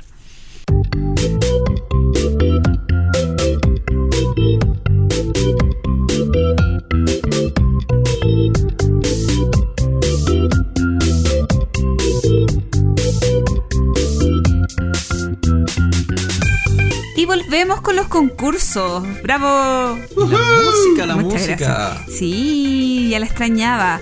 Y bueno, les cuento que eh, vamos a... No, no, vamos a sortear. Sí, vamos a... Perdón. Vamos a sortear por primera vez. No, no es tampoco la primera vez. Bueno, vamos a sortear siete pecados. Así que eh, les voy a contar más o menos cómo va a ser el sistema. Vamos a poner un link para una, un- un- una encuesta, igual como lo hicimos con, lo, em, con las dos mentiras y una verdad. Y la idea es que vamos a premiar la participación también. Si ustedes participaron, por más que no hayan acertado ninguna, van a recibir un punto. Y cada punto que ustedes participen, eh, tanto sea por participación como por tener una respuesta correcta, va a darles un crédito en el sorteo. Entonces, si en esta etapa ustedes logran tres puntos, van a tener tres posibilidades para ganar. ¿Se entendió? Ya, explico nuevamente. Eh, si tú participaste, aunque no tengas ninguna respuesta correcta, vas a recibir una participación, Un punto base. un punto base. Y si tú tienes respuestas correctas, vas a ir sumando puntos. Cada uno de estos puntos va a servir como un número para una participación en el sorteo. Y Es vamos de- a hacer un back building. Vamos Sí. a jugar altiplano. Sí, algo así como un backbuild de, no sé, no, no sé. Todavía no he probado esa mecánica. Pero cada, o sea, en el fondo, uno puede sacar de 1 a 4 puntos. Uno por participar. Por más- semana. Más, claro, uno por cada respuesta correcta que tenga. Y cada punto es su nombrecito en un papel, el cual vamos a meter finalmente en una bolsita y vamos a sacar al ganador. No son ¿Sabe? cinco puntos. Sí, son cinco puntos. Y lo otro es que, sí, porque son cuatro frases esta semana. Y lo otro es que no creo que hagamos una bolsita. Para eso hay lindas aplicaciones en... Sí, randomizadores. sí. Pero, y somos tres. ¿Quién va a ser la cuarto? El- La Nuestro cuarto. amigo La cuarto. o amiga fantasma. Sí. Sí, entonces van a ser tres Cuatro- fra- claro, sí. cuatro frases en total Eh, tres de esas frases, eh, cada, una de esas tres eh, son dichas por alguno de nosotros y ustedes tienen que adivinar quién de nosotros dijo cada frase, pero hay una cuarta frase que está aquí haciendo ruido, que no la dijo ninguno de nosotros tres, para poder hacer un poco más complicado este, no sea tan obvio. Y le pondremos anónimo. Anónimo. Exactamente, entonces nos vamos con las frases de esta primera iteración de este concurso. La frase número uno es... Prefiero aprender juegos viendo videos y uso el manual solo como referencia. Frase número 2 es Amo leer manuales. La frase número 3 es Siempre espero que alguien más explique las reglas. Y la frase número 4 es Me esfuerzo por estudiarme las reglas, pero no siempre da resultado. ¿Quién habrá dicho cada frase? Así que ya pueden, eh, creo que esto ya va a estar publicado. Cuando eh, subamos en Facebook el- la información del capítulo va a estar el link para eh, contestarle esta encuesta y también en Twitter, la BCK, Borgen Geek, y, um, incluso en Instagram, yo creo. Es que, si es que me pongo las pilas. Y si no se entendieron bien las reglas, también las vamos a poner ahí para que las puedan Sí, leer. podríamos porque- eso. Podríamos Sí. subir las bases para poder. eh, y también por si tienen preguntas, pueden responder en, cuando subamos la explicación de las reglas, pueden responder las dudas. Pero de todas maneras, eh, lo importante es decir es que este concurso no solamente va a estar esta este, para este capítulo el 33, sino también el 34 y el 35. Va a ser un concurso de tres episodios y como tal como en el capítulo anterior, antes de que salga el próximo capítulo vamos a bajar estas preguntas y vamos a subir las siguientes. Y dar las respuestas. Y dar las respuestas. Perfecto. Así que, ¿cuál es el premio de nuevo? Siete pecados. El siete pecados que se puede ir a qué países? Cualquier país del mundo mundial. Cualquier creo. país del mundo. Sí. Me imagino. Sí, no, eso es parte de las bases, es súper importante. eh, pueden participar todos, incluso los kazajistaneses, eh, para que el que se lo gane. ¿Qué? No, es que es- estaba recordando unos Kickstarter que decían que no iban a Kazajistán. ¿En serio? Y, y me acordaba tanto de Daniel. Pobre Daniel, Pobre lo marginan, lo marginan. Sí, oye, pero más detalles sobre el juego, por favor. Para, estamos terminando el capítulo, pero no quiero irnos sin, sin explicar un poquito eh, de este juego. Bueno, les cuento que Siete Pecados es un juego que se editó, eh, es un juego español que se editó hace muy pocos meses, salió al mercado. De hecho, eh, Siete Pecados todavía no llega a Chile. Generalmente eh, están llegando lo- lo- los últimos juegos españoles. Eh, este juego es de, eh, de 2 a 6 jugadores y es un juego muy rápido. No debería durar más de media hora, donde tenemos a, a las 7 pecados capitales presentes en la mesa y nosotros como somos buenas personas, santos prácticamente, no queremos cometer pecados, entonces nos vamos tirando pecados de- del uno al otro, deshaciéndonos de las cartas que tenemos, lanzando pecados a otros jugadores y tratando de eh, quedar sin pecado. Aunque tiene una versión donde tú puedes ser un pecador. Uh, como Indulgence. Sí, pero ahí yo, ustedes saben que yo soy una niña buena y no quiere, no quiere cometer pecado, así que aún Eso es un aviso para todos los que escuchan. Sí, eh, no. Eh, yo lamentablemente solamente he podido ver videos del juego, pero eh, eh, porque las es para mí es un juego calcado para el bar donde voy. Pero la semana pasada tuve un paseo en el trabajo y no, no pude no pude eh, verlo. Bueno, y lo otro que a mí me llamó muchísimo la atención del juego es que, y ustedes lo vieron cuando lo traje para el capítulo anterior, que lamentablemente no lo alcanzamos a jugar, es que está muy bien ilustrado. Me encantaron las ilustraciones. Sí, estéticamente es muy Sí, atractivo. y, la, eh, y, y- y- y ese juego, por ejemplo, que la pereza, eh, que está eh, tendido, no sé si en una cama o en un sillón, viendo a un video de Massivi, la encontré genial. O, no, no, tiene detalles que, que los encontré muy, muy buenos. Así que eso. Oye, para terminar el capítulo, que eh, estuvo muy bueno, viene de cerca la recomendación, quería reforzar eh, el tema de nuestra nueva sección de El Entreturno Responde, para que siéntanse por favor parte de- del- del- del podcast, el podcast lo hacemos entre todos.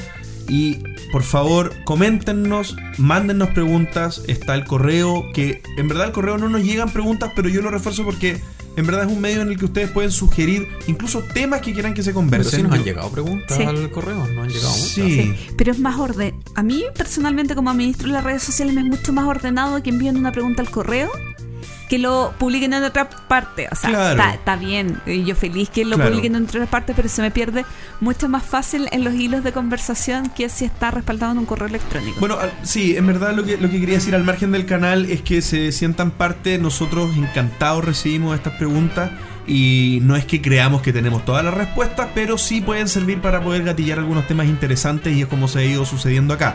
Fondo ustedes plantean los temas que realmente les interesa tocar y nosotros los podemos responder, podemos plantear algunos temas interesantes y, y- y construir entre todos una dinámica que pueden incluso después volver a responder por redes sociales y esto lo hacemos más interactivo todavía. Así que les proponemos esto, esta nueva sección para que ustedes se hagan parte protagonista del entreturno. Y con esto llegamos al final del capítulo 33. Muchas gracias por haber escuchado. Hasta la próxima. Chao. Adiós. Gracias por escuchar El Entreturno. Y recuerden, envíenos sugerencias de historias relacionadas con sus vidas lúdicas. Pueden ser de terror, tragedia, graciosas o hasta de traición. Agradecemos a Omar su aporte con la historia del capítulo de hoy. ¿Y a ustedes, cuáles son las mecánicas que menos les gustan?